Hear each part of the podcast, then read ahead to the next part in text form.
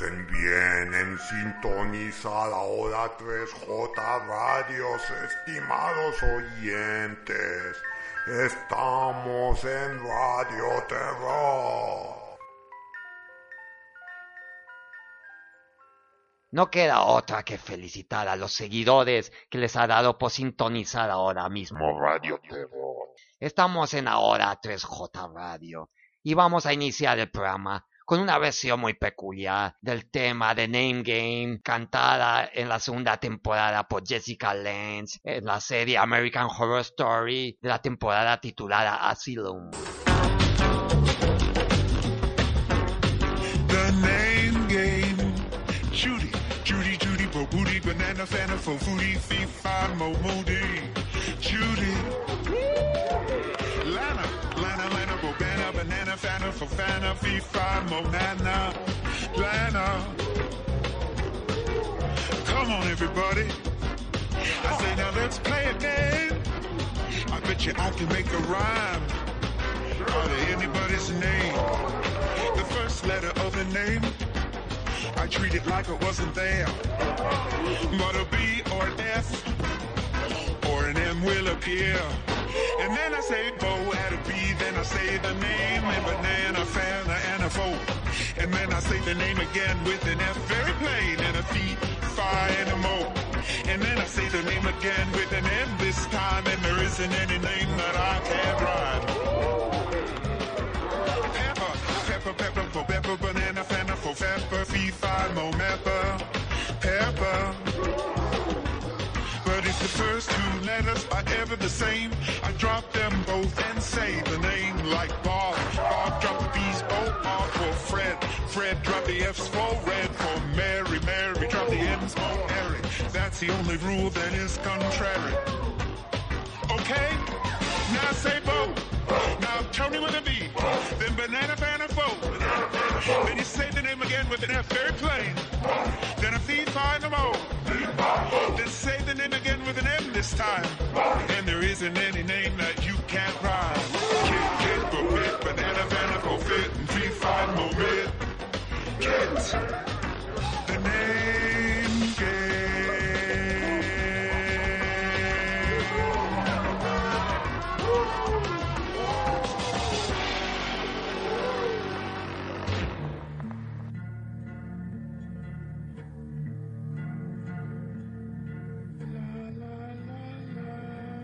Vamos a hacerles la breve descripción de un demonio no muy conocido. Se llama Apuch, también conocido como Apuch, Yumsimil, Mitnal y Junjao, demonio maya. Es un tenebroso dios de la muerte representado en forma de cadáver parcialmente putrefacto, con el esqueleto y el cráneo visibles. En otras ocasiones se le puede ver en forma de hombre con cabeza de búho. Preside el Mignal, noveno y más profundo de los mundos inferiores. Los mayas creen que viajaba por las casas de las personas enfermas, buscando nuevas víctimas con las que ensañarse.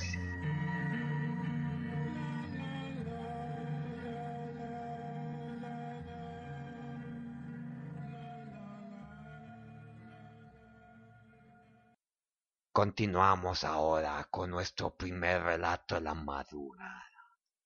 Se titula Comida de cerdos. Gótico americano.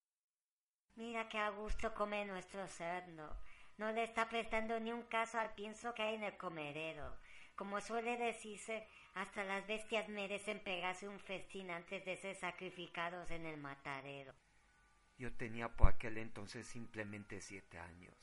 Era hijo único. Vivíamos en una granja nada productiva, situada en la falda de una montaña que era una enorme piedra, sin vegetación ni vida animal de ningún tipo. La tierra era dura y seca. El pozo requería de mis esfuerzos infantiles durante cuatro horas diarias para acumular agua potable para beber, cocinar y para llenar la cisterna que abastecía las cañerías del baño y de la cocina. En ese periodo de mi infancia ya recuerdo haber empezado a quedarme calvo. Mi padre, aparte de maldecir a todas horas, echándole la culpa a nuestro Creador por nuestra vida tan llena de infortunios, maltrataba a mi madre cuando bebía. Llegó un momento en que lo hacía a diario. Recuerdo la tarde en que ella regresó de la posilga. Estaba triste porque el cerdo estaba demasiado flaco. Mi padre estaba dormilado después de haberse ventilado una botella de ginebra.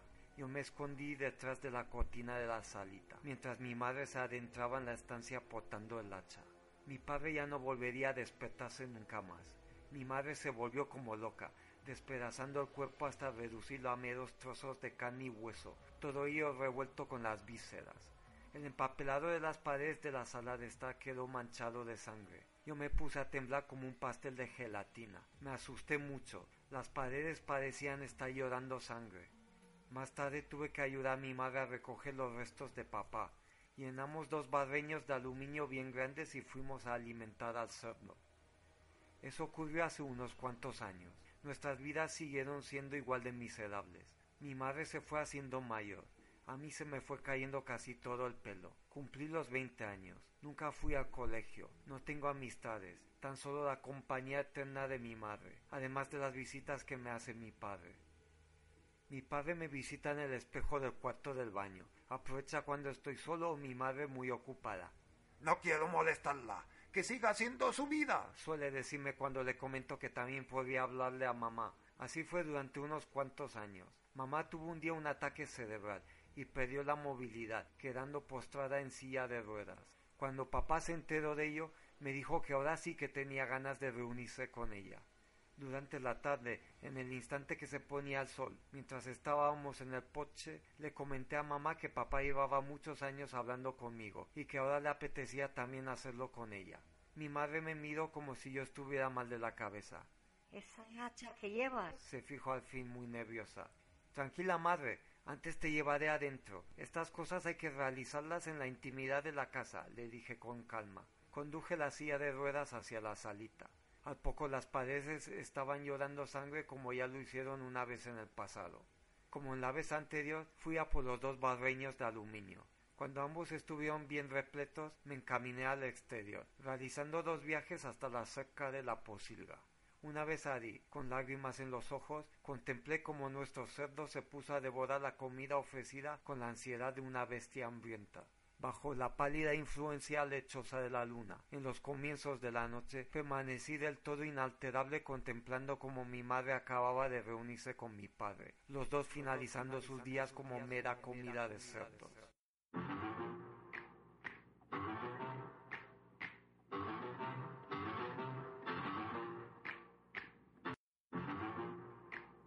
Están ustedes en Radio Terror.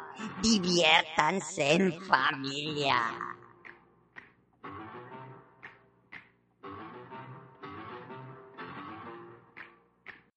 Ahora otro pequeño impas musical con Ian Vandal y su tema I Can't Let You Go. Thank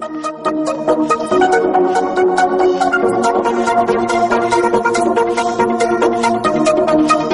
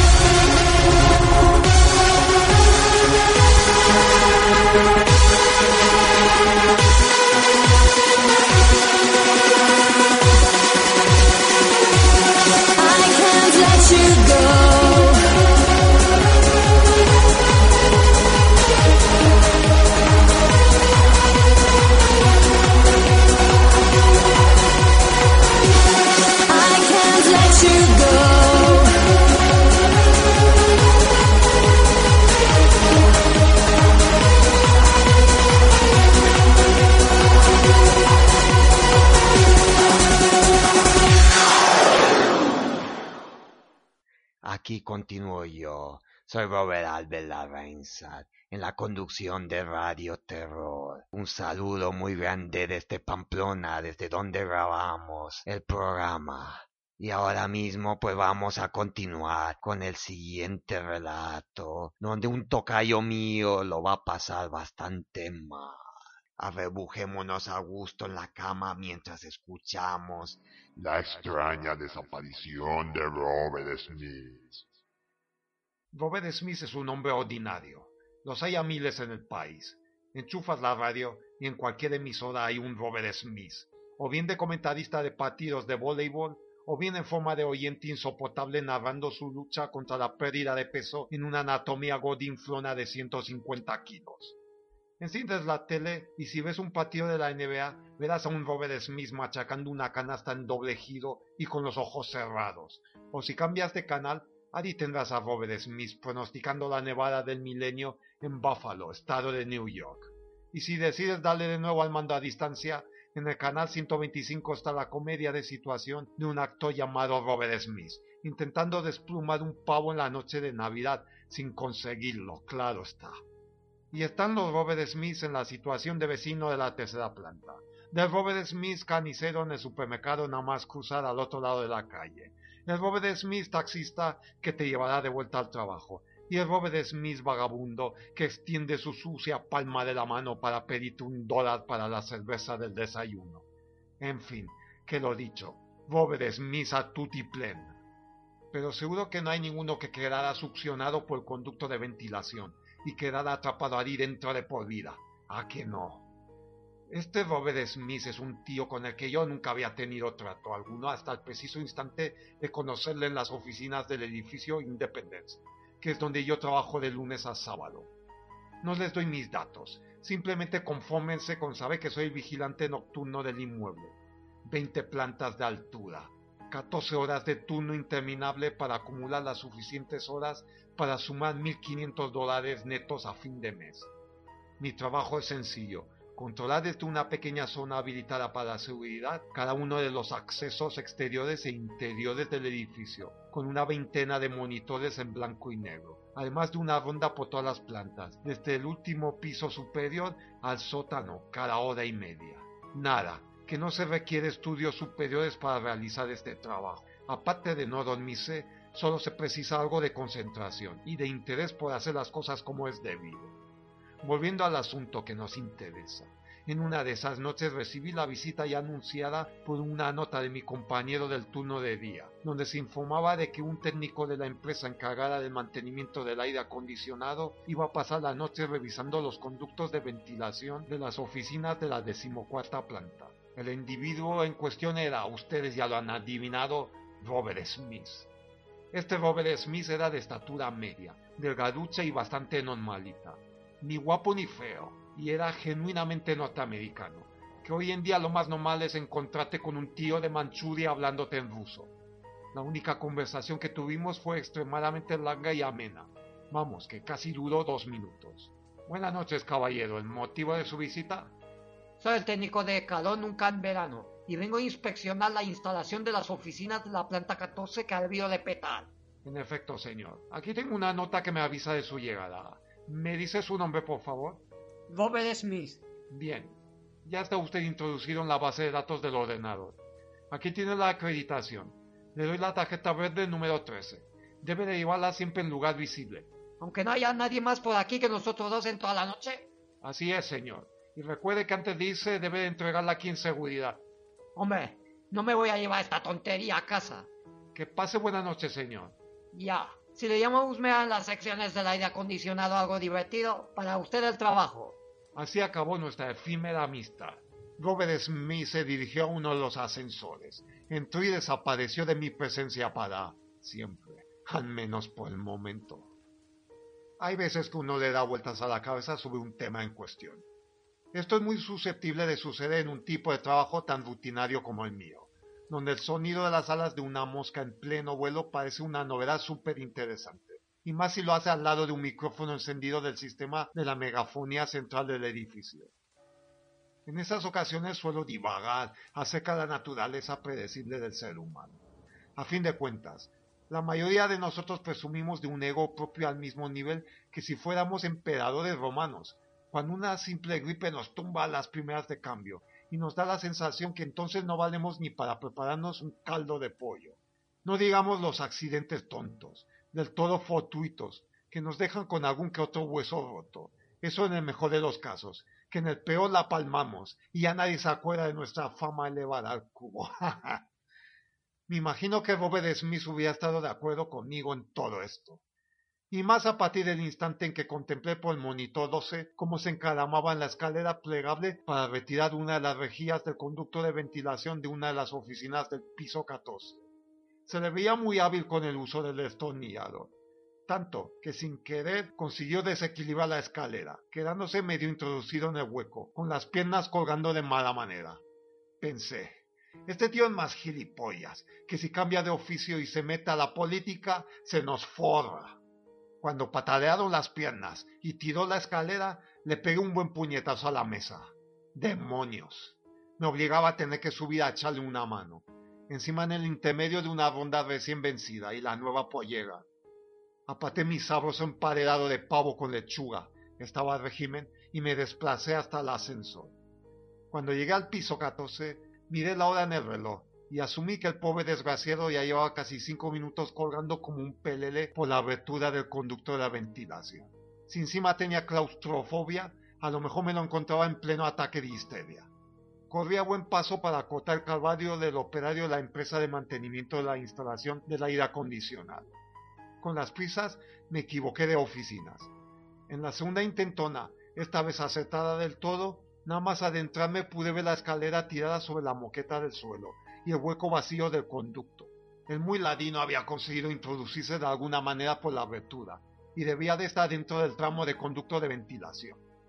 Me situé justo debajo, apatando la rejilla caída sobre el suelo con mi pie derecho. Señor Smith, está bien, ¿Acaso necesita ayuda para salir ahí adentro? le pregunté.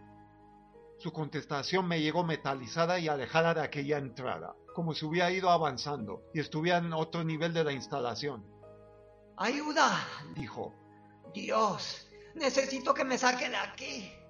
El tono fue decayendo, hasta quedarse en un murmullo casi inaudible. Usted es el técnico, ya me dirá en qué forma puedo hacerle ayuda, le hablé en voz alta haciendo bocina con mis manos para que así pudiera oírme. En esta ocasión no me llegó su respuesta. Simplemente pude percibir un movimiento lejano sobre el metal del conducto, seguido de un aviso en la central de alarmas. Al notar su cambio de posición en el interior, se había disparado una alarma volumétrica dada la sensibilidad de la misma. Tuve que dejarle para bajar de prisa y corriendo a las dependencias de seguridad para anular el falso aviso, evitando que viniera la policía en vano. Aunque bien pensado, como aquel inútil no consiguiera salir del interior del sistema de ventilación, no me quedaría otro remedio que recurrir a sus servicios, y seguramente a los bomberos. El panel de las alarmas estaba ubicado en la pared izquierda. Al teclear el código de anulación, me quedé mirando de frente al conjunto de monitores. Me llamó poderosamente la atención como en un bufete de abogados de la décima planta, la rejilla del aire acondicionado caía de sopetón sobre uno de los escritorios. Naturalmente deduje que era Robert Smith, tratando de salir por ahí. Lo maldije mentalmente, y de nuevo me encaminé al ascensor con la intención de llegar al piso décimo. Tardé poco más de cuatro minutos en adentrarme en las dependencias de Morrison en Douglas Abogados. El impacto de la rejilla contra la madera de cagua de la mesa había dejado una marca que iba a requerir explicaciones en cuanto se abriera el edificio a las 7 de la mañana, aunque en ese momento era lo de menos. Alcé el rostro hacia la abertura y pude ver la cara sucia y apurada del técnico. Hombre, no sé cómo lo ha hecho, pero ha conseguido descender cuatro plantas por un recorrido angosto y estrecho en menos de diez minutos, le dije sonriente. El hombre no expresaba felicidad alguna. Es más, sus ojos estaban casi fuera de las órbitas, con el ceño fruncido y los dientes apretados. No, no he sido yo. Hay algo que me está estirando. Oh, no. Su rostro tenso fue sustituido por un gesto de dolor infinito. Ah, las piernas, los brazos, el cuello. Me los está tensando como si fuera de plastilina. El dolor es inenarrable. Ayúdeme, ayúdeme a acabar con este sufrimiento. Entonces fue cuando saltó la alarma por segunda vez. Miré a Robert Smith con cierta inquietud. Aguarde un poco. Tengo que bajar a silenciar el aviso de emergencia. Vuelvo enseguida la ayuda a salir del conducto del aire. Le dije, me fui corriendo a toda pastilla. Estaba tan nervioso que bajé por las escaleras. El sonido de la alarma era estridente, con las luces de emergencia destellando en cada rellano. Cuando llegué abajo, introduje el código de desactivación por segunda vez. Las pantallas de los monitores estaban situadas al frente, y con consternación pude ver tres rejillas de ventilación tiradas por los suelos. Correspondían a las plantas decimonovena, undécima y quinta. Lo más dantesco fue observar cómo por cada uno de los diferentes huecos de la ventilación asomaban una pierna, dos brazos y la cabeza de Robert Smith. Permanecí un buen rato sentado en mi puesto, sin capacidad de reacción, contemplando fijamente los monitores, en un estado de shock. Pude ver cómo los miembros dejaron de moverse espasmódicamente pasados unos diez minutos, para luego ser recogidos hacia el interior de cada conducto. Con manos temblorosas llamé a urgencias, solicitando ayuda, porque un técnico de mantenimiento acababa de tener un terrible accidente, quedando engullido por un tramo del sistema de ventilación central del edificio. La policía llegó en menos de cinco minutos, los bomberos en siete. Todo cuanto puedo decir es que pusieron todo su empeño en localizar el cuerpo de Robert Smith, guiándose por las grabaciones de las cintas de seguridad. Tras dos días de intensa inspección, manteniendo el edificio acordonado y cerrado tanto al público como a los propios arrendatarios de las oficinas, se dio a Robert Smith por desaparecido en extrañas circunstancias. Obvio es decir que solicité un cambio de aires. No me interesaba seguir mirando por los monitores las cámaras de vigilancia donde por última vez vi al señor Smith asomarse de manera simultánea desde distintas plantas del edificio.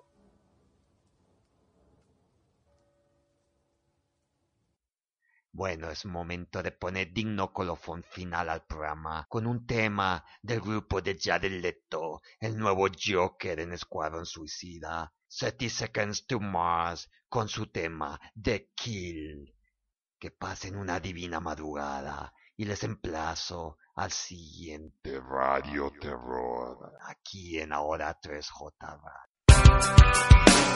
What if I wanted to break? Laugh it all off in your face.